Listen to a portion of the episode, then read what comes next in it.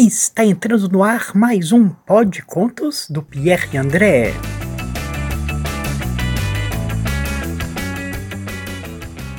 E a história que você vai ouvir agora é Cadarços Desamarrados de Madu Costa.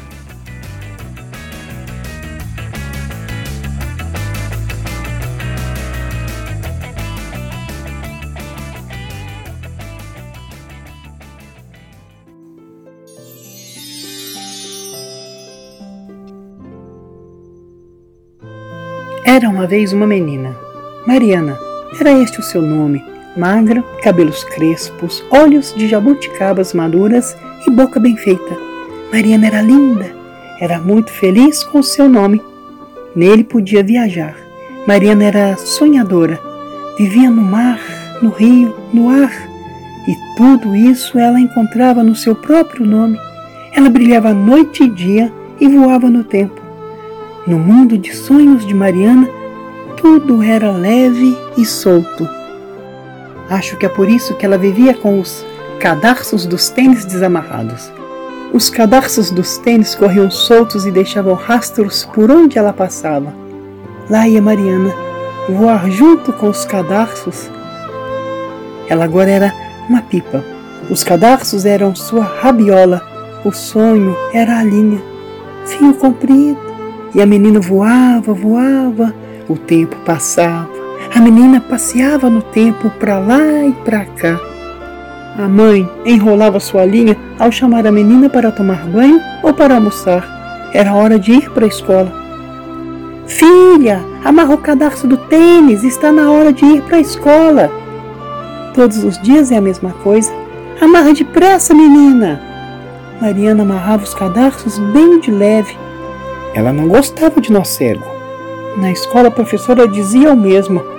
Amarra o cadarço, menina. É perigoso deixá-lo solto. Já pensou se você pisa nele, cai no chão e quebra o braço? A menina olhava para a professora e dava um nó apertado nos cadarços. Era um nó no cadarço e outro na garganta. Isso só causa embaraço. O tempo ia passando e Mariana logo olhava para a janela e começava a voar. Professora, posso ir no banheiro? Pode sim, Mariana, mas antes de ir, amarre o cadarço do seu tênis, ouviu? Ah, de novo os cadarços. Mariana dava um nozinho de nada e saía apressada. Ela estava muito apertada. Hum, apertada na carteira, apertada na sala de aula, apertada de vontade e de imaginação. Era só chegar ao pátio e começava a indagação. Aquela nuvem é um lagarto ou será um camaleão? Aquele é uma baleia ou será uma grande sereia? De repente, um estalo. A menina percebeu ter passado muito tempo, por maior que fosse o aperto. Ela voltou correndo para a sala de aula com a cara de quem estava ainda mais apertada.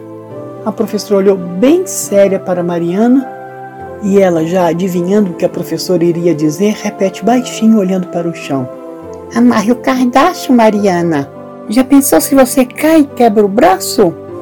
A menina olha nesse momento, bem nos olhos da professora, dá um sorriso e um sobressalto. E já pensou se em vez de bronca e de me mandar amarrar o cadarço, você me abre os seus braços e me amarra num abraço?